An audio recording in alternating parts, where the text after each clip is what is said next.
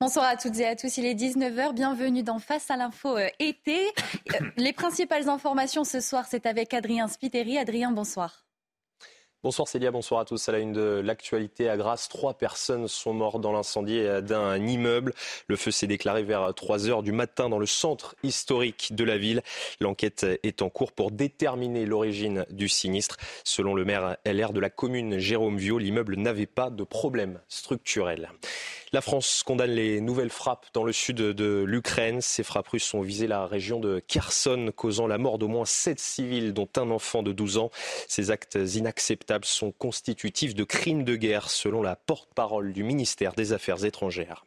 Et puis, est-ce le début de la réconciliation entre le Paris Saint-Germain et Kylian Mbappé? Le club a décidé de réintégrer le capitaine des Bleus au sein de l'équipe première euh, ce dimanche, au lendemain du match nul 0-0 contre l'Orient au Parc des Princes.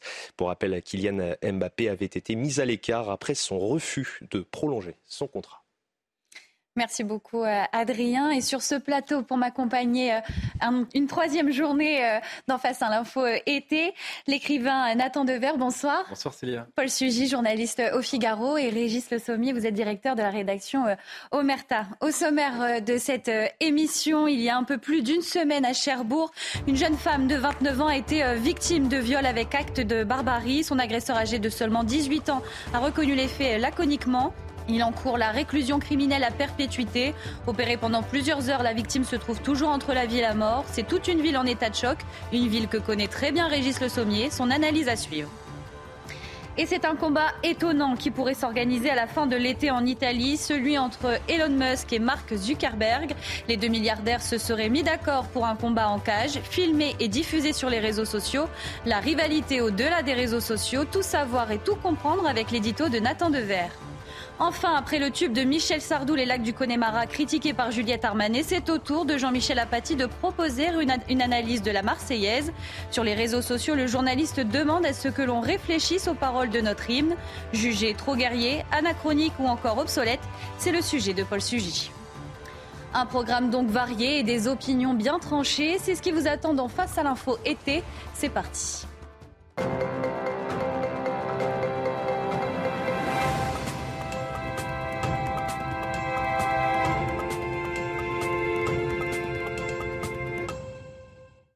Bonsoir Régis. Bonsoir Célia. Ce soir, vous souhaitiez euh, revenir euh, sur ce viol barbare survenu le 4 août dernier à Cherbourg. Rappelez-nous les faits. Quelles sont les premières informations révélées euh, par l'enquête? Alors, les premières informations, l'affaire s'est déroulée le vendredi 4 août. les pompiers sont intervenus vers 8 heures chez une femme de 29 ans qui habite dans le centre-ville de Cherbourg, à quelques pas de la mairie et du tribunal judiciaire, justement. Euh, ils ont trouvé une femme en état de choc, dénudée, et qui leur a expliqué qu'elle venait d'être agressée puis violée. Alors, elle a eu le temps euh, de dire aux pompiers qu'un homme s'était introduit chez elle, l'avait saisie au cou, l'avait frappé plusieurs fois au visage sur le corps, mais ensuite violée plusieurs fois, et notamment avec un manche à balai. Là, on, est, on hallucine. Euh, elle arrive à l'hôpital, elle est hospitalisée, plongée dans un coma, enjeu vital engagé. Euh, elle a le côlon et l'intestin grêle perforés en plusieurs endroits, le péritoine, le diaphragme perforé. Elle présente aussi un pneumothorax, des fractures aux côtes et un risque de choc septique. En fait, ce qui est incroyable, c'est qu'à la fois au niveau des pompiers, mais aussi au niveau du personnel de l'hôpital Pasteur de Cherbourg, la scène était tellement insupportable que les soignants étaient en larmes. Euh, il y a eu après, bon ça, ça peut arriver, mais immédiatement, euh, la direction de l'hôpital a pris la décision de mettre en place une cellule psychologique au sein de l'hôpital. Euh, alors l'enquête a permis de retrouver, d'identifier le suspect grâce en fait à ce qu'on appelle une trace papillaire, c'est-à-dire en fait il a laissé la paume de sa main probablement en agressant sa victime sur une porte. Donc c'est pas exactement des comment des, empreintes digitales, mais c'est la paume de la main en fait qui l'a trahi. Euh, mais euh, donc ensuite, il était enregistré, on sait, au fichier automatisé des empreintes digitales. Ça a permis de remonter la piste et euh, donc de retrouver cet individu. Il a quand même fallu une semaine aux enquêteurs pour l'arrêter. Alors il s'agit d'un prénommé Oumar de 18 ans. Il est âgé de 18 ans, de nationalité française Alors, il était déjà connu des services de police pour des affaires de violence. Et ce soir, le journaliste Guillaume Point du Figaro rapporte, en citant une, une source policière, que lors d'une précédente affaire d'agression, le concernant, il avait agressé sa propre sœur, hmm. âgée de 4 ans. Voilà, ça situe le, personnage. Ensuite, on a recoupé, les, enquêteurs ont recoupé grâce à son téléphone, qui est venu apporter une preuve supplémentaire qu'il était sur place au moment des faits. La victime, elle l'a déclaré, elle ne le connaît pas. Euh, alors d'abord, en, garde à vue, il a, il, a, il a nié les faits avant d'avouer. Euh, et les, une autre source policière, toujours citée par le Figaro, explique que c'est un profil évidemment assez dangereux, mais qui n'a manifesté absolument aucune empathie pour la victime. Bon, après, une expertise psychiatrique hmm. sera évidemment réalisée. Euh, voilà. La victime et son agresseur, est-ce qu'ils se connaissaient? Est-ce que la victime avait déjà vu euh, ou rencontré son agresseur? On ne sait pas exactement, mais on sait qu'elle avait indiqué l'avoir déjà vu, mais ne pas le connaître. Hmm. Donc ça, c'est ce qu'a dit le procureur. Euh, en garde à vue, lui, donc je l'ai dit, il a, il a laconiquement reconnu les faits. Euh, ce qu'il faut voir, c'est que l'heure où on parle, le pronostic vital de la victime est toujours engagé. Euh, le parquet, évidemment, a requis le placement de l'individu en détention provisoire et la procédure a été transmise au parquet de Coutances, où siège le pôle d'instruction du département de la Manche. voilà. Et donc l'information judiciaire a été ouverte chef de viol accompagné d'actes de, barbarie, des faits qui sont passibles d'une peine de prison à perpétuité. Est-ce qu'il y a eu euh, des, réactions? Est-ce que euh, aussi euh, le, maire s'est exprimé ou encore des personnalités politiques Oui, le, maire évidemment s'est exprimé. Il, a, dit, je peux le citer, je veux témoigner ma solidarité auprès de la victime et lui faire part, ainsi que sa famille et ses proches, de notre complète solidarité. Les services municipaux et moi-même nous tenons à leur entière disposition pour les aider et les accompagner. On, a vu les réactions. Alors, euh, c'est une affaire qui a un peu tardé à être euh, médiatisée, on dira. Pour des raisons peut-être de préservation de l'enquête, il y a sans doute des raisons qu'on ne connaît pas. Mais ce qu'on peut remarquer, c'est que, en dehors d'un tweet un peu bizarre d'Olivier Faure, l'ensemble de la classe politique a réagi avec beaucoup de dignité dans cette histoire et n'a pas cherché à, spécialement, euh, enfin, comme on peut le voir sur certains faits divers, euh, politiser les. Voilà. Pas de récupération politique. Bah, il y en a un petit peu, évidemment, mm. mais euh, pour le moment, ça, reste digne. Quoi. On n'est pas en train de, d'essayer de bâtir quelque chose sur une victime comme on l'a vu dans d'autres cas. Et Régis, vous connaissez très bien Cherbourg puisque vous y avez vécu. Racontez-nous, racontez-nous la ville doit être en état de, choc bah, actuellement. Oui, c'est un, c'est, une, c'est très très étrange parce que Cherbourg euh, moi, j'y ai vécu, oui, euh, plusieurs années. Euh, la maison où j'habitais, d'ailleurs, tout proche de, l'endroit où, cette, cette femme a été littéralement massacrée. Cherbourg est une, une, ville relativement tranquille. Hein. Elle est partagée entre ouvriers et marins, avec l'arsenal et la Royale, la, Marine nationale. quand j'étais jeune, en fait, entre quelques faits divers, des bagarres de marins à la sortie des bars, notamment de la rue de la Paix, qu'on avait qu'on baptisait la rue de la Soif, euh, il ne se passait pas grand-chose. Alors c'est doublement un, choc parce que une violence dans un coin tranquille, même si euh, c'est toujours, ça a un écho particulier. Mm. Je ne dis pas que euh, ça soit moins horrible dans une ville, mais dans une ville ou dans une agglomération plus importante, c'est un peu noyé dans la voilà. Là, en plus, c'est vraiment c'est vraiment très tranquille. Alors, mm. il y a quand même des choses qui se sont développées. Le climat d'insécurité a gagné ces dernières années à Cherbourg, étant donné sa proximité avec l'Angleterre. Euh, il y a eu une augmentation de la délinquance due à la présence de beaucoup de migrants euh, dans la ville, puisque Cherbourg dispose d'un terminal de ferry comme à Calais euh, pour, pour l'Angleterre et l'Irlande. Et il y a de plus en plus, évidemment, de migrants qui viennent stationner pour tenter d'escalader les grilles de ce terminal, de se cacher derrière les camions et de se confondre avec le chargement pour ensuite hmm. partir et tenter de gagner l'Angleterre. Euh, d'ailleurs, le Royaume-Uni a financé une partie de ce terminal, de l'équipement, euh, pour empêcher justement cette. Euh, et puis il y avait eu, à propos justement de, de, ces, il y avait eu un fait divers qu'il faut rappeler en mai 2020. le responsable justement d'une association d'aide aux migrants avait été assassiné chez lui par un Afghan euh, qui était venu, visiblement, il y avait un contentieux entre eux, qui était venu de Paris et qui l'avait assassiné dans sa maison après une violente altercation. Alors, euh, euh, voilà, c'était, on n'avait jamais trop su les dessous de l'affaire. Le, migrant a été déclaré irresponsable par la cour d'appel de, Caen et les, psychiatres ont conclu, ont conclu à l'abolition de son discernement.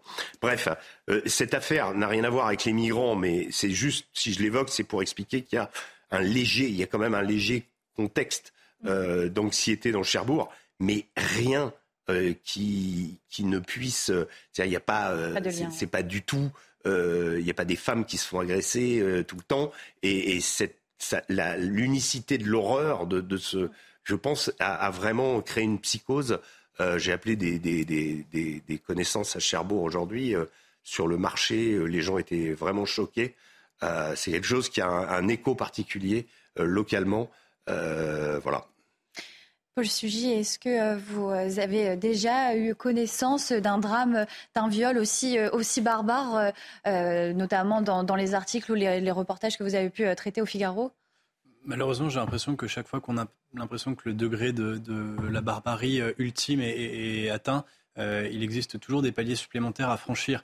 Là, il ne s'agit pas simplement d'un viol. Hein. Je crois qu'il s'agit vraiment d'une scène de torture que mm. le nous a décrite. Il y a quelque chose qui dépasse simplement le, le, crime sexuel, mais qui est vraiment effroyable dans la façon dont euh, vous avez dit la, la, victime a été massacrée. Je crois qu'on trouve difficilement d'autres mots. C'est effectivement ce qui s'est passé. Euh, ça nous fait aussi peut-être réfléchir avec effarement euh, sur la pertinence de parler encore de villes tranquilles euh, je ne suis pas certain qu'il existe encore des villes tranquilles mmh. euh, dans ce pays. On a beaucoup euh, glosé depuis quelques années déjà sur la façon dont l'insécurité du quotidien s'est répandue et notamment s'est ruralisée. Aujourd'hui, elle explose dans des villes de taille intermédiaire qui jusqu'ici n'étaient pas réputées pour être des coupes-gorges, selon l'expression malheureuse garde des Sceaux. Euh, là, effectivement, euh, cette insécurité du quotidien qui se, traduit, parfois euh, par des crimes effroyables comme celui dont on vient d'avoir la terrible description, eh bien, elle s'implante de partout et il est difficile de donner tort à ceux qui répètent qu'on est en sécurité absolue nulle part aujourd'hui sur le territoire français. Nathan Dever, est-ce que dans la psychologie de, de ces agresseurs, comment ils agissent, est-ce qu'il y a, est-ce qu'on peut apporter quand même des des éléments de réponse euh, Pourquoi en arriver à un tel, euh, un tel acte? Bah, Je pense qu'on n'en sait rien euh, pour l'instant parce qu'on y a pas, on n'a pas d'éléments. Mm. L'enquête commence à peine. Comme dans des faits tragiques, chaque fois que des faits tragiques surviennent en, France, on met un, temps très important, quand même plusieurs mois, mm. plusieurs années, à, avoir vraiment de la lumière sur ce qui s'est passé concrètement. Mais en tout cas. Dans la sociologie peut-être de l'agresseur, est-ce que vous, vous, pouvez constater euh, un degré euh, supérieur aux, actes qui ont pu être commis euh, dans le passé.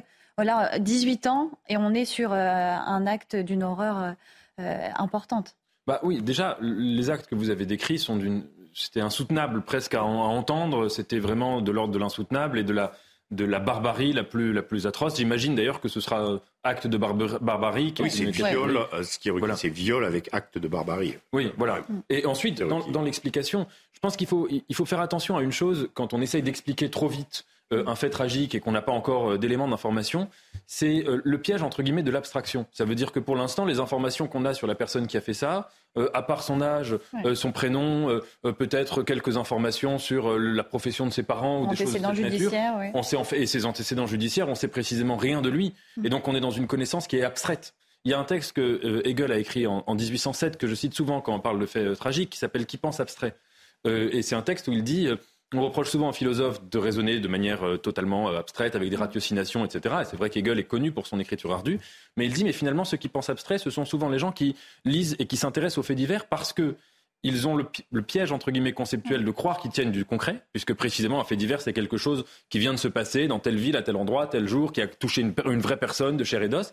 Mais ce qu'on sait du fait divers, c'est tellement abstrait, c'est des grandes catégories comme ça conceptuelles que en fait on, a, on a une pensée qui est parfois beaucoup plus abstraite que même la, philosophie la, plus, la plus théorique et la plus ardue qui soit. Mais, mais ça ne signifie pas euh, ce que je dis, c'est pas du tout euh, de dire qu'il faut mettre la poussière sous le tapis et qu'il faut pas en parler, pas du tout. Ce que vous avez décrit est absolument insoutenable, quelles que soient les explications qu'on va, enfin pas les explications, mais les éléments d'information qu'on va avoir, ce ne seront pas des explications, ce ne seront pas des justifications, ce ne seront, ça n'atténuera en rien le caractère barbare de ces, de ces actes, me semble-t-il.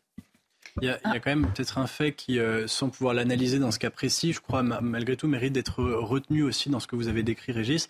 C'est euh, l'apparente insensibilité euh, de l'auteur suspecté de ce crime, qui n'est pas nouvelle et qui, je crois, apparaît de plus en plus fréquemment dans le récit de faits sordides que l'on peut entendre dans des contextes tout à fait différents. Il y a des crimes de mœurs qui semblent ne susciter chez leurs auteurs aucune forme d'empathie et évidemment aucun repentir. On l'entend aussi lorsqu'il s'agit de, par exemple, de voyous qui s'en prennent à des policiers et parfois avec l'intention euh, de les tuer. Mm. Et euh, cette insensibilité d'autant plus étonnante qu'ici, effectivement, elle est euh, aperçue chez un, jeune homme, encore un adolescent. On n'est pas vraiment adulte encore à 18 ans. Je sais qu'on a eu ce débat.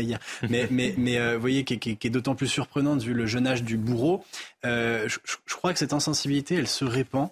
Euh, et, elle va constituer un fait majeur à comprendre euh, pour eh bien, essayer de, de, de, résorber ce qui semble ici être une preuve manifeste euh, d'une forme de décivilisation, c'est-à-dire de perte de tout lien, de toute notion de sacré. Mm. La vie humaine est sacrée, y attenter c'est quelque chose de sacrilège, et ici c'est une notion qui semble avoir tout à fait échappé à l'auteur de ces faits de, torture. Un avis que vous partagez, Régis Le Sommier? Oui, tout à fait. Alors il y a, il y a cette nouveau, enfin, cet élément nouveau que je citais là, du Figaro de ce soir, enfin, dans son édition de demain matin, où apparemment il aurait agressé cette petite sœur de 4 ans. Euh, d'abord, on ne sait pas comment il l'a agressée, ni, euh, ni quel était, euh, ni si c'était le même type de comportement. Enfin, il y a déjà une antériorité qui prouve qu'il a déjà passé, d'une certaine façon, il est passé à l'acte puisqu'il était connu pour ça. Donc après, il va falloir dresser le profil psychologique de l'individu, mais il y a quand même, moi je pense que ce qui est, ce qui est assez dommage avec aujourd'hui le, le mouvement de l'actualité et la vitesse avec laquelle les choses évoluent, c'est qu'on a tendance un petit peu à oublier. Alors je pense que ce cas-là, il faudrait quand même qu'on s'y penche, qu'on regarde vraiment les choses, euh, qu'on les analyse, parce que cette femme euh, qui va encore, qui va peut-être mourir, mm. euh, bah voilà, elle mérite aussi que qu'on ne passe pas à autre chose. Quoi. Voilà, je pense que. En tirer des leçons ah oui, sur il faudra juridique. Qu'on en sache plus. Alors l'enquête est en, est en cours. Euh, donc là, le tribunal de, de Coutances est saisi. Euh, voilà, je pense qu'on va en savoir plus sur euh, le profil de cette personne, parce que là, on a quand même assez peu de choses, en fait. vous avez peut-être quelque chose à, rajouter? Non, mais peut-être, c'est juste... C'est un vœu pieux, en fait, mais je sais très bien que c'est très naïf ce que je vais dire. Mais quand on, souvent, quand on parle des faits tragiques qui surviennent, on en parle juste après le moment où ils viennent de survenir, et donc au moment où on n'en sait rien et où l'émotion est maximale, que ce soit dans les médias, que ce soit sur les réseaux sociaux, que ce soit dans l'opinion publique. Vous pensez qu'il faudrait suivre sur le long terme et Oui, peut-être qu'il faudrait presque inverser la tendance. Ça veut dire parler d'un fait, sauf si on a vraiment des informations tout de suite immédiates, ce qui arrive, mais ce qui est relativement rare. Et en revanche, en parler bien davantage au moment du procès. Mm. Et on voit que, que ce soit pour des faits de criminalité euh, très très graves, très très barbares, mm. on peut faire le pari que quand il y aura mm. le procès euh, de ce, de ce, de ce crime, euh, évidemment qu'il sera mentionné dans les médias, mais qu'il sera moins, peut-être sans doute, moins suivi. Moins de réaction, et, et, même sur les réseaux sociaux, et moins dans le détail que, que quelques jours après. Alors que c'est précisément le moment où on peut commencer à penser, parce que là, pour le coup, on a vraiment du concret, on a plusieurs années d'enquête, etc. Il faudrait peut-être que des, des, journalistes, moi je pense ça, ça me vient à l'esprit actuellement, mais souvenez-vous de Truman Capote, par exemple, qui avait euh, suivi un procès, qui a fait d'ailleurs sa première œuvre littéraire autour de ce procès. Je me souviens plus exactement le, mais euh, il faudrait peut-être qu'un journaliste justement analyse à fond ou suive, comme on l'a vu aussi avec le, procès des, attentats du 13 novembre. Ça permet de ressusciter. Je pense que ce procès a été a été très important parce que il a permis de ressusciter des choses et on a appris euh, alors ça, évidemment. C'est la continuité euh, de. Mais, là, euh, de savoir un petit peu l'itinéraire de la personne jusqu'à ce qu'elle fasse une abomination pareille, je pense que c'est nécessaire pour nos sociétés. Puis après, on pourra parler d'ensauvagement ou de choses comme ça. Alors là, il y a sans doute peut-être vraiment une dimension psychiatrique aussi importante, qui n'excuse rien, mais en tout cas qui est euh, dont il faudra prendre la, mesure. En tout cas, sur CNews, nous continuerons euh, d'en parler. Et euh, je me tourne désormais vers vous, Nathan, puisque ce soir, vous vouliez nous parler d'un combat entre Mark Zuckerberg et Elon Musk, deux personnages plutôt très médiatisés et très, très présents sur le net. Quel est ce combat? Oui, tout à fait. Vous connaissez le site Le Gorafi site de parodie de, l'information, euh, qui a été créé déjà il y a pas mal d'années. Pas de fake news, hein, ce euh, soir Nathan. Non, non, du tout. Au contraire, c'est que le, Gorafi, c'est un site euh, qui était initialement drôlissime parce que précisément, il mettait en, scène des informations complètement lunaires. Et, c'est vrai que parfois, quand on, lit, quand on lit les actualités, on peut se poser la question de savoir si on n'est pas dans une version réelle du Gorafi. Je pense que ça doit être très difficile pour les gens qui écrivent les articles de Gorafi de ne pas écrire des choses qui, vont se réaliser ensuite. Donc en effet, il va y avoir un match de MMA, un match de combat entre Mark Zuckerberg et Elon Musk. Alors dit comme ça, ça peut paraître assez lunaire. Il faut savoir que il n'y a pas besoin de faire un dessin, mais que euh, Mark Zuckerberg et Elon Musk, il y avait déjà depuis assez longtemps des, tensions entre eux parce que euh, ce sont euh, deux concurrents directs et dont la concurrence est particulièrement médiatique et, ancienne d'ailleurs, mais elle s'est intensifiée à partir du moment où, il y a quelques mois, Elon Musk a racheté Twitter. Donc à partir de là, si vous voulez, vous avez quelqu'un qui est à la tête du plus grand réseau social Facebook renommé Meta et de l'autre quelqu'un qui est à la tête du deuxième plus grand réseau social Twitter renommé X. D'ailleurs, tous les deux J'y reviendrai tout à l'heure, mais on se besoin de changer le nom de leur invention. Il y a quelque chose là comme, comme une sorte de, de, volonté de toujours se, se, réinventer. Bon, et donc euh, récemment, ces tensions se sont cristallisées sur le fait que Mark Zuckerberg a créé, vous savez, l'application Thread. Alors, il y aura beaucoup de mots en anglais, donc je demande pardon par avance pour mon accent. Euh, euh, a créé l'application Thread. Et Thread est une application qui a pour objectif, en quelque sorte, de, de concurrencer Twitter. Il faut dire j'avais déjà fait euh, une chronique là-dessus, donc je ne vais pas être répétitif, mais que depuis qu'Elon Musk a, racheté Twitter, les règles du jeu ont vraiment changé sur Twitter. Il y a énormément d'utilisateurs qui sont vraiment déçus de, ce qui est devenu cet espace de, débat, euh, que ce soit les, comptes certifiés, euh, tous les comptes sont certifiés n'importe comment, que ce soit la liberté d'expression, que ce soit etc., etc. Et que donc, à partir de là, Mark Zuckerberg s'est dit qu'il y avait une occasion à saisir pour créer un nouvel espace qui soit, si vous voulez, un espace d'agora immédiate avec des, petits, des petits textes exactement sur le modèle du tweet. Et donc Thread a été accusé, un petit peu euh, à juste titre d'ailleurs, euh, d'être une sorte de grand pastiche de Twitter et, de ne présenter aucun, euh, aucun grand avantage. On peut remarquer au passage que le fonctionnement même des réseaux sociaux, c'est le pastiche permanent. Quand la story se met à fonctionner sur Instagram, elle est reprise sur YouTube, sur Facebook. Quand telle chose fonctionne sur Facebook, c'est repris le lendemain matin sur Snapchat, etc. Enfin, le lendemain matin, quelques semaines plus tard, mais je veux dire, il y a cette logique de concurrence permanente.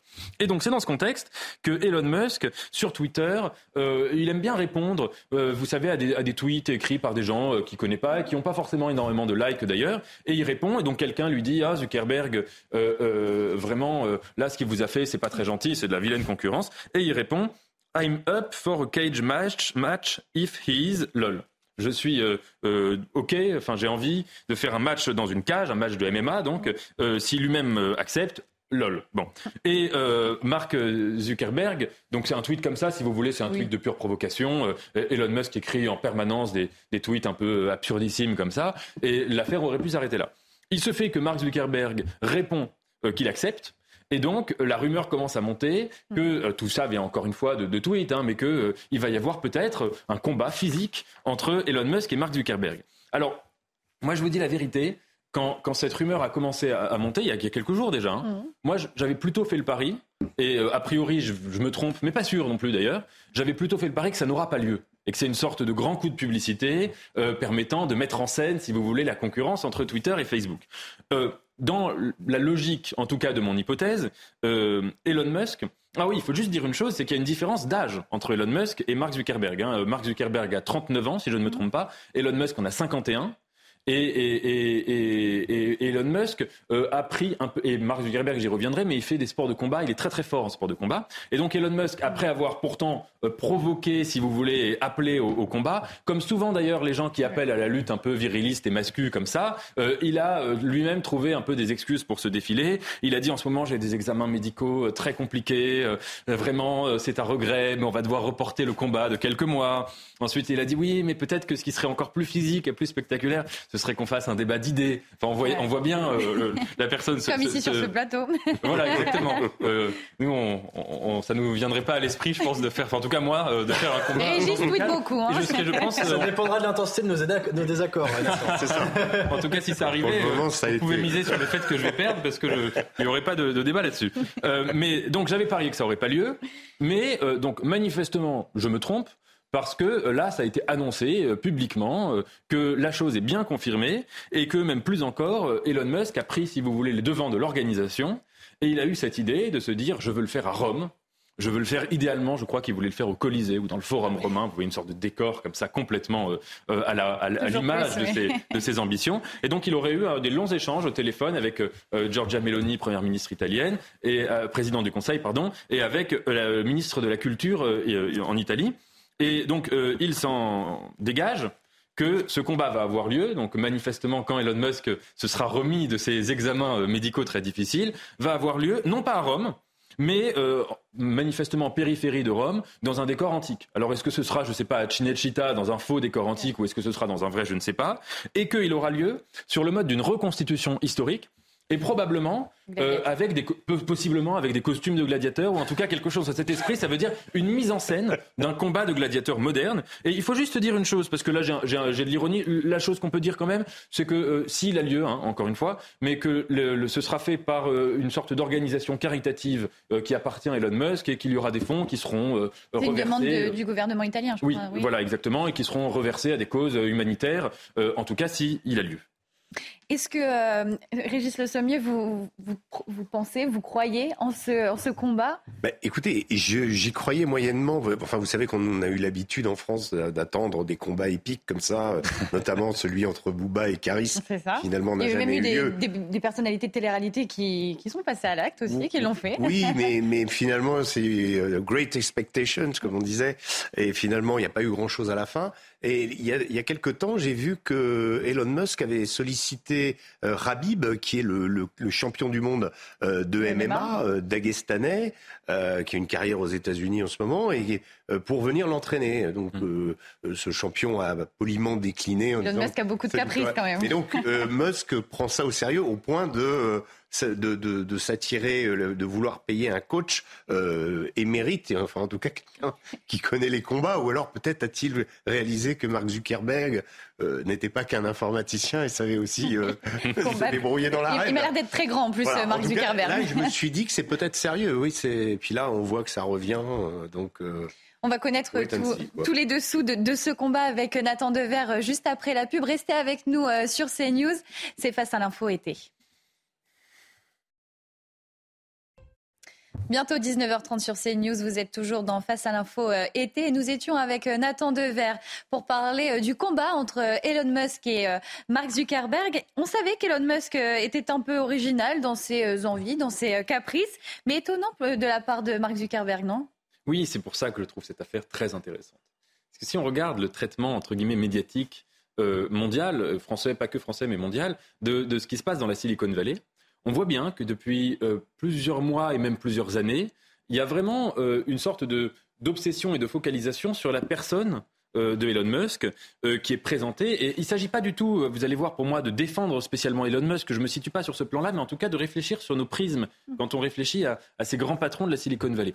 Elon Musk, qui est présenté, à juste titre, parce que c'est ce qu'il est, comme une personnalité euh, extrêmement euh, euh, exubérante, une personnalité du coup d'éclat permanent. D'ailleurs, c'est lui qui a eu l'idée de ce match de MMA, donc ça vient prouver tout cela. Quelqu'un qui cherche en permanence, euh, si vous voulez, à se faire euh, remarquer, euh, qui ne cache pas d'ailleurs sa mégalomanie, qui se met en scène, si vous voulez, sous des, sous des airs de, de génie, de génie parfois incompris, de génie, de génie extrêmement visionnaire et de génie aussi avec une part qu'il entretient très, avec beaucoup, enfin, avec beaucoup d'habileté au début et aujourd'hui il commence quand même à se prendre un peu les pieds dans le tapis de son, de son image, mais de génie aussi un peu incompris ou de génie un peu maudit, enfin il se met dans cette image-là. Elon Musk qui se donne aussi euh, l'image et qui a l'image objectivement euh, de, quelqu'un euh, qui est extrêmement clivant, qui par exemple n'a pas, pas peur de, de, rentrer dans l'arène politique et de prendre des positions politiques dans des termes les plus clivants qui soient. Ce qui est jamais évident de la part d'un grand patron, d'un des plus grands milliardaires du monde. C'est rarement le cas de pouvoir comme ça tout de suite passer la continuité, quitte d'ailleurs à mettre en danger ses propres investissements économiques. Parce que par exemple, il a fait de Twitter aujourd'hui une, plateforme qui n'est plus ce qu'elle était avant, mais qui est aussi aujourd'hui imprégnée de toute une idéologie euh, qui est la sienne, et en l'occurrence une certaine conception pour aller vite libertarienne, euh, de la liberté d'expression. Elon Musk, c'est aussi en quelque sorte les paris fous euh, par exemple, le fait dans une émission qu'il avait faite, je ne sais plus si c'était à la télévision ou sur YouTube, non, sur YouTube, pardon, où il, avait fumé euh, un joint en pleine émission et il avait commencé à dire un petit peu n'importe quoi. Vous voyez, ça, c'est pas un comportement classique de la part d'un milliardaire. Autre, autre chose, je dis les choses un peu en vrac, mais c'est intéressant. Euh, c'est quelqu'un qui, euh, en tant que patron de Twitter, mais même avant, euh, qui volontairement se met dans la position de ce qu'on appelle le troll, quelqu'un qui rentre dans les débats pour dire des choses qui sont entre le premier et le deuxième degré, et pour, entre guillemets, gâcher ou, gâcher le sérieux des débats. Il y a tout le temps déminer l'esprit de sérieux. autre chose, alors plus sérieusement, Elon Musk, c'est aussi quelqu'un qui, euh, qui attire l'attention sur des sujets plus sérieux, mais parce qu'il essaye d'être à l'avant-garde de tous les grands dossiers métaphysiques, euh, qu'il essaye, si vous voulez, sur l'intelligence artificielle avec Neuralink, sur l'exploration spatiale, euh, sur, alors c'est peut-être un peu moins ambitieux comme projet, mais sur aussi la, les, les, voitures, les voitures Tesla, les voitures, la nouvelle énergie en quelque sorte. Donc c'est quelqu'un aussi qui a vraiment cette ambition d'être en, en quelque sorte une sorte de révolutionnaire. De rentrer dans l'histoire de rentrer dans l'histoire comme un, grand euh, euh, révolutionnaire. Je, vais dire quelque chose. Il, est quand même beaucoup plus intéressant que Zuckerberg. oui, mais alors, ah, plus passionnant, plus excitant, oui, voilà, euh, dans les polémiques, mais bon. Il veut amener l'homme sur Mars. Enfin, je veux dire, il a quand même des visions. L'autre, on a quand même l'impression qu'on est dans, dans il a créé quelque mhm. chose, d'ailleurs, qui, qui, lui est contesté. Plus lisse. voilà, mais les deux personnalités sont complètement différentes. Et s'il y a un vrai génie un peu visionnaire, c'est quand même Elon Musk. Oui, alors, mais je, pense que, enfin, je suis pas tout à fait d'accord avec ça. Euh, justement, mais c'est intéressant parce que c'est, c'est euh, évidemment ce que vous dites. Je comprends très bien ce que vous dites, mais je pense que quand, on dit ça, on, ne voit pas que dans la personnalité de Mark Zuckerberg, il y a quelque chose euh, qui, qui ressemble. Il y a un profond dénominateur commun avec Elon Musk. Si, donc, si on revient juste sur cette personnalité-là, le présupposé de tout ça, c'est de partir du principe que Elon Musk est un cas à part de la Silicon Valley. C'est quelqu'un vraiment euh, euh, qui détonne euh, de la plupart des autres milliardaires. Et donc, de la même manière qu'on va avoir tendance, si vous voulez, à intensifier cette vision-là et cette représentation-là d'Elon Musk, on va avoir tendance aussi, à l'inverse, à décrire Mark Zuckerberg exactement un peu ce que vous, ce que vous venez de dire. Et encore une fois, c'est tout à fait fondé mais comme l'inverse. Ça veut dire comme quelqu'un qui est extraordinairement discret, on se souvient, par exemple, quand il avait été auditionné euh, au, Sénat américain, au Parlement européen, on avait l'impression qu'il était en train de bégayer comme quelqu'un qui découvrait la scène publique, alors que c'est juste une des personnes les plus puissantes au monde. Et, évidemment, tout le monde, enfin pas tout le monde, mais beaucoup étaient un peu tombés dans le panneau d'une description de Mark Zuckerberg comme quelqu'un qui ferait presque un peu pitié parce qu'il va rougir et qu'il balbutie et qu'il cherche ses mots et qu'il est intimidé par un sénateur américain. C'est un petit peu évidemment de la mise en scène et il n'y a pas besoin de faire un dessin pour voir que Mark Zuckerberg est beaucoup plus puissant aujourd'hui que euh, n'importe quel euh, sénateur américain ou, euro, euh, ou député euh, européen. Donc il, avait mis en scène cette position-là d'abord de la timidité. Deuxièmement, c'est peut-être plus intéressant, Mark Zuckerberg, c'est la réunion du milliardaire et du moine. Ça veut dire qu'il prend à contre-pied l'image qu'on retrouve, par exemple, de manière hyperbolique chez Donald Trump, euh, du milliardaire qui cherche à montrer son argent, qui cherche à l'exhiber. En parlant, on le voit. voilà, Mark Zuckerberg, c'est des t-shirts, hmm. euh, totalement euh, souvent unicolores, que des t-shirts comme vous et moi pourrions en avoir. c'est des, des, pulls à, capuche, c'est des chaussures banales, des chaussures hmm. de sport. Mark Zuckerberg, c'est un mode de vie qui est extrêmement austère. Quand il fait des, des interviews depuis chez lui, on voit une maison qui est dans un style minimaliste, absolument euh, glacial, mm. qui donne pas spécialement envie d'avoir de l'argent ni d'être milliardaire. Euh, Mark Zuckerberg, c'est quelqu'un, ça c'est le plus côté plus sympathique, mais quand il était venu à, à Paris, il y avait ces photos qui avaient fait énormément de, euh, qui avaient circulé parce qu'il était allé dans un restaurant qui était une sorte de, de bistrot euh, populaire euh, et il était au comptoir en train de manger avec sa compagne et, donc bon, c'était pas du tout encore une fois les endroits que les milliardaires américains ont l'habitude d'être associés. Si on exagérait un peu, on pourrait dire que c'est une sorte de savonarole de la Silicon Valley. Ça veut dire qu'il y a quand même un idéal fondamentalement puritain chez ce monsieur, qui d'ailleurs ne met jamais en avant sa vie privée, contrairement à Elon Musk, qui aime bien mettre en scène ses compagnes, ses conquêtes, les actrices américaines, etc. Mark Zuckerberg, il est absolument pas dans cette logique. Il a l'image aussi, qui a été très très euh, entretenue, de, quelqu'un qui est une sorte de post-adolescent, euh, qui lui-même, même dans son, dans son euh, au travail, etc., n'est pas dans une relation de pouvoir qui est classique. Et puis, aussi, sur cette, encore une fois, cette question un peu brûlante du lien entre des grands patrons et l'engagement politique, Mark Zuckerberg, c'est quelqu'un qui a eu plusieurs fois, entre guillemets, la possibilité euh, de se présenter aux primaires démocrates. En tout cas, il y avait un vrai engouement autour de lui, il y avait un vrai enthousiasme, et il n'était pas exclu. Autant en France, c'est pas des choses qui se feraient. On peut repenser à la figure de Bernard Tapie, c'est pas des transitions qui fonctionnent. Autant aux États-Unis, c'était pas du tout incompatible euh, qu'il devienne, qu'il euh, fût une sorte de d'anti-Trump, de, de, milliardaire progressiste qui viendrait. D'ailleurs, il avait des relations complexes, mais pas fondamentalement antipathiques avec quelqu'un comme Barack Obama. Mais est-ce qu'on peut dire que, que ce combat peut devenir un symbole? Oui, alors on peut le dire parce que le fait d'abord que Mark Zuckerberg accepte ce combat, donc qu'il rentre dans la logique, encore une fois, qui est la logique d'Elon Musk, euh, qui est la logique, qui est le contraire de son image publique, qui encore une fois, c'est un imaginaire extrêmement euh, euh, à la fois masculiniste, extrêmement dans l'affrontement direct, qui ne va pas du tout de pair avec la retenue et la timidité qu'on peut lui associer. Ça suppose, à minima, qu'il y ait une forme de dénominateur commun entre Elon Musk et Mark Zuckerberg. Et c'est sur ça, un peu pour répondre à, ce que vous avez dit, mais vous ne serez peut-être pas d'accord, mais que, que, je vais essayer d'analyser le symbole.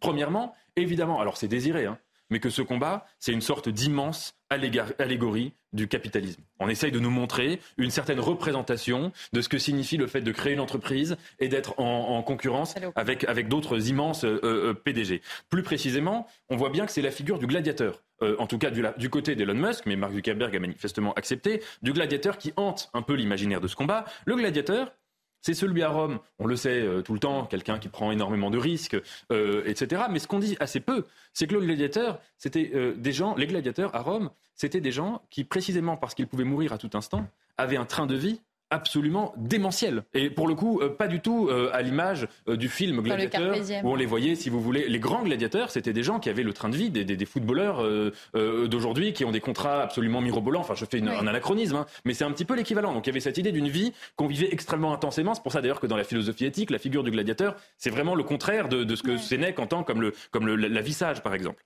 Mais me semble-t-il, derrière ce combat, en fait, ce qui est plus intéressant, c'est la référence à l'impérialisme. Le fait, si vous voulez, que Elon Musk et Mark Zuckerberg tombent d'accord pour dire nous allons ressusciter la Rome antique, finalement, ce n'est pas à la figure du gladiateur qu'il faut les associer, c'est à la figure de l'empereur romain. Et c'est là, me semble-t-il, qu'il y a... Oui, oui, exactement. Et c'est là qu'il y a, à mon avis, leur vrai dénominateur commun et leur vrai point de convergence. C'est que Mark Zuckerberg, comme Elon Musk, ce sont des gens, me semble-t-il, qui, par-delà leur psychologie euh, euh, différente, singulière, etc., qui ne sont fondamentalement animés ni par le désir d'argent. On voit bien que l'un comme l'autre euh, prennent des risques parfois démentiels. Mark Zuckerberg, quand il décide de, euh, alors que Facebook était une manne, qu'il décide de, débaptiser Facebook pour l'appeler Meta, qui se lance dans un immense projet complètement mégalomane de euh, métavers. Et c'est pour ça que moi je pense qu'on peut pas, même si c'est pas l'exploration spatiale et c'est pas c'est pas et c'est pas Mars, et même si c'est pas Neuralink, il y a quand même dans le projet du métavers l'idée de bouleverser fondamentalement nos interactions humaines pour que dans quelques années nous n'ayons plus besoin, par exemple, de nous voir sur un plateau de télévision, pour que l'idée même d'un plateau de télévision n'ait plus de sens, pour que l'idée même, si vous voulez, d'une réunion, d'un café entre amis n'ait plus de sens, qu'on puisse vivre euh, euh, absolument euh, n'importe où, qu'on n'ait plus besoin de vivre proche de son lieu de travail, qu'il n'y ait plus de travail. C'est quand même une révolution anthropologique majeure et peut-être supérieure à celle de l'exploration sur Mars. Quand on réfléchit, le fait que l'homme ait marché sur la Lune, ça n'a pas changé nos modes de vie. Si on réfléchit d'ailleurs, entre Elon Musk et Zuckerberg, celui qui a bouleversé pour tout le monde, à l'échelle planétaire, notre rapport à des choses fondamentales, comme l'amitié, comme l'ennui, comme la concentration, comme le désir, comme la politique, comme etc., c'est pas Elon Musk, c'est Mark Zuckerberg. Et c'est précisément pour ça, à mon avis, sa timidité et son côté un petit peu, si vous voulez, il est parfois surnommé le cyborg, est un piège. Ces gens-là, Elon Musk comme Zuckerberg, ce sont des gens qui ont un rapport, me semble-t-il, non seulement impérial, mm. ça veut dire que vraiment ils, ils transcendent l'impérialisme américain pour inventer un nouvel impérialisme, mais surtout qui ont un rapport fondamentalement religieux à ce qu'ils font. Et si vous voulez, il y a cette idée d'une religion moderne, exactement comme on peut dire parfois que le football est une religion, ou comme on pouvait dire jadis que euh, les jeux du cirque étaient une religion. Et donc il y a, me semble-t-il, une continuité profonde, voire un, lien presque de miroir à, visage entre euh, la révolution numérique telle que la conçoivent des gens comme Elon Musk et Mark Zuckerberg et cette idée de ce combat euh, complètement lunaire qui va avoir lieu ou ne pas avoir lieu. Ce serait d'ailleurs encore plus intéressant qu'il n'ait pas lieu à la dernière minute en Italie entre Elon Musk et Mark Zuckerberg. Vous regarderez? Oui, sauf si, Mon pari, euh, sauf si mon pari euh, se révèle valable. Après le sport, euh, désormais, c'est en musique que nous allons terminer cette émission avec Paul Sugy. Faut-il réécrire la Marseillaise ou changer tout simplement d'hymne national? C'est ce que suggère l'éditorialiste Jean-Michel Apathy, sans doute en manque de polémique estivale. Et ce n'est pas la première fois que le journaliste fait parler de lui pour ses idées iconoclastes. Paul, qu'avez-vous à nous dire sur ce sujet? Oui, il est maintenant habituel de terminer cette émission de Face à l'info en chanson. En chanson, c'est ma petite touche de l'été, voilà. Manifestement, Jean-Michel Apathy est plutôt euh, couche-tard que lève-tôt, parce que s'il a entendu la Marseillaise hier, c'était en regardant France-Écosse au rugby et non pas euh, France-Australie au football féminin, mais enfin, peu importe. Euh, donc, ce chant de la Marseillaise lui a manifestement déplu. C'est pas la première fois que Jean-Michel Apathy est heurté par des symboles nationaux qui nous paraissent pourtant incarner l'idée même que l'on se fait de la France partout dans le monde. Souvenez-vous, la première fois, c'était le château de Versailles Qu'il avait voulu raser parce que ça lui rappelait non seulement l'imaginaire monarchique et que, en plus de ça, ça associait, comble de l'horreur, la politique à l'image de Louis XIV. Euh, C'était pas un simple tweet malheureux. Il avait d'ailleurs réitéré ses propos chaque fois qu'on lui avait redemandé s'il était vraiment sûr de vouloir euh, raser euh, le château de Versailles. La seule chose dont on peut se réjouir, c'est qu'il n'a manifestement pas obtenu son permis de, de, conduire un bulldozer. Mais enfin, peu importe, Jean-Michel Apathy n'a pas froid aux yeux lorsqu'il s'agit de s'en prendre à des symboles. Qu'est-ce qu'il y avait de plus grand, de plus immense que le château de Versailles à déconstruire Eh bien, Jacques Brel. Bon, je ne sais pas si tout le monde sera d'accord avec cette analyse. Enfin, en tous les cas, il a voulu s'en prendre après donc le château de Versailles, qui manifestement a aujourd'hui toujours réussi à résister à ses assauts. Il a voulu s'en prendre à Jacques Brel. Bon, autre icône, autre symbole national. D'ailleurs, peut-être qu'on pourra remplacer la Marseillaise par une chanson de Jacques Brel ou par les lacs du Connemara. Ou le plaisir d'embêter Juliette Armanet.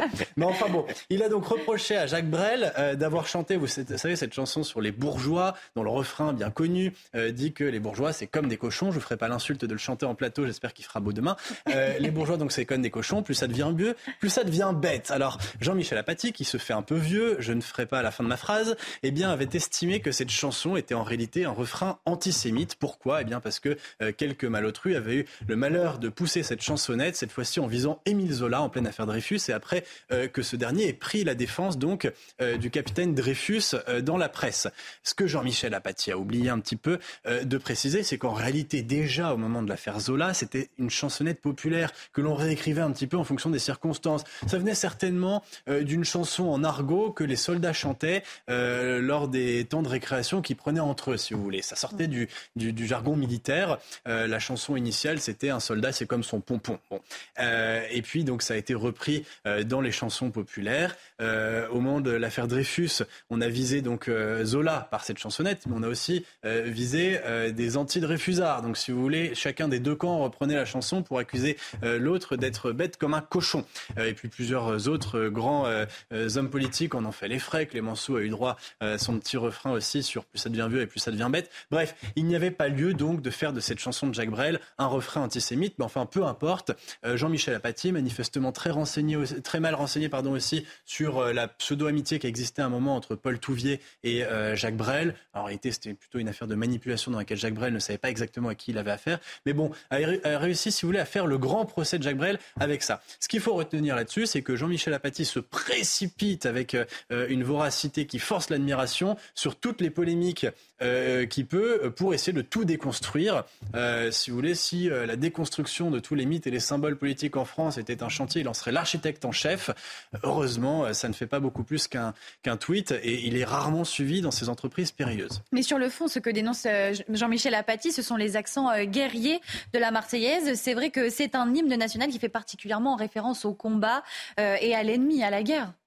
Bah oui, effectivement, la Marseillaise, c'est un chant guerrier. C'est un chant qui a été composé par Rouget de Lille, on le sait, au moment où euh, la Convention déclare la guerre donc à la Prusse. La Prusse étant ici, euh, enfin, l'Empire germanique à l'époque, euh, perçu comme une force contre-révolutionnaire. Ce n'est donc pas seulement à l'ennemi ou à l'étranger que l'on s'en prend à travers les paroles de la Marseillaise. C'est au fond à toutes les forces qui viendraient empêcher le projet de la, de la révolution. Précise parce que, vous savez, euh, dans les paroles guerrières de la Marseillaise, il n'y a pas que celles citées par euh, Jean-Michel Apathy euh, sur l'ennemi hein, qui est citée, il y a aussi celle, vous savez, la phrase sur le sang impur, qu'un mm. sang impur abreuve nos sillons. Beaucoup ont critiqué cette phrase en disant qu'il s'agit au fond d'un couplet xénophobe, puisque l'étranger, celui qui est de l'autre côté de la frontière, son sang serait nécessairement impur. C'est un débat sur lequel je pourrais pas revenir en détail parce que ça fait deux siècles qu'on l'a euh, à peu près à chaque moment de notre histoire politique.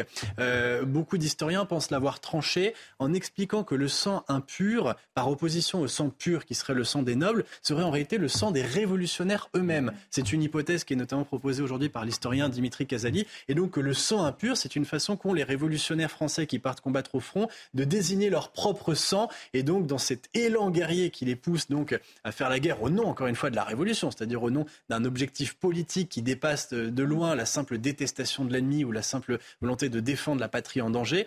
Et donc, euh, ils s'encouragent à verser leur propre sang. Je ne sais pas si cette hypothèse est juste, elle a été très largement critiquée, mais elle permet de relativiser un petit peu les choses.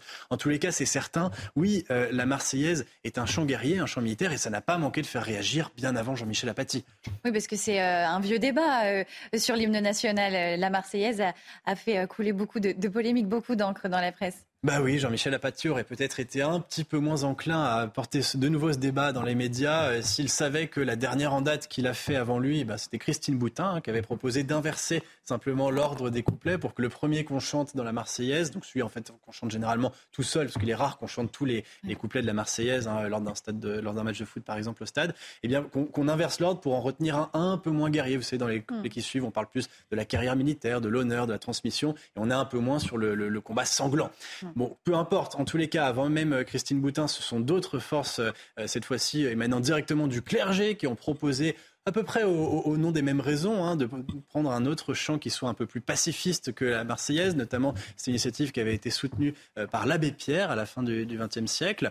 et puis avant ça, un certain nombre d'écrivains, d'intellectuels, de poètes même avaient suggéré que l'on remplace la Marseillaise par autre chose. André Breton notamment l'avait fait. vous savez, c'est un poème qu'il avait composé tout exprès euh, qui s'appelait La Française. Euh, je ne sais pas si vous connaissez ce texte, je vous le lis pour l'anecdote. Euh, donc là, c'était vraiment, c'était remplacé, si vous voulez, la Marseillaise guerrière par une Marseillaise de bisounours. ça faisait donc Allons enfants de la patrie, le jour d'y croire est arrivé, de notre grande Europe amie, l'étendard rassemblant, comme c'est mignon, l'étendard rassemblant est levé dans les villes et les campagnes, unis dans leur diversité. On se croirait presque face à un slogan de l'Union européenne.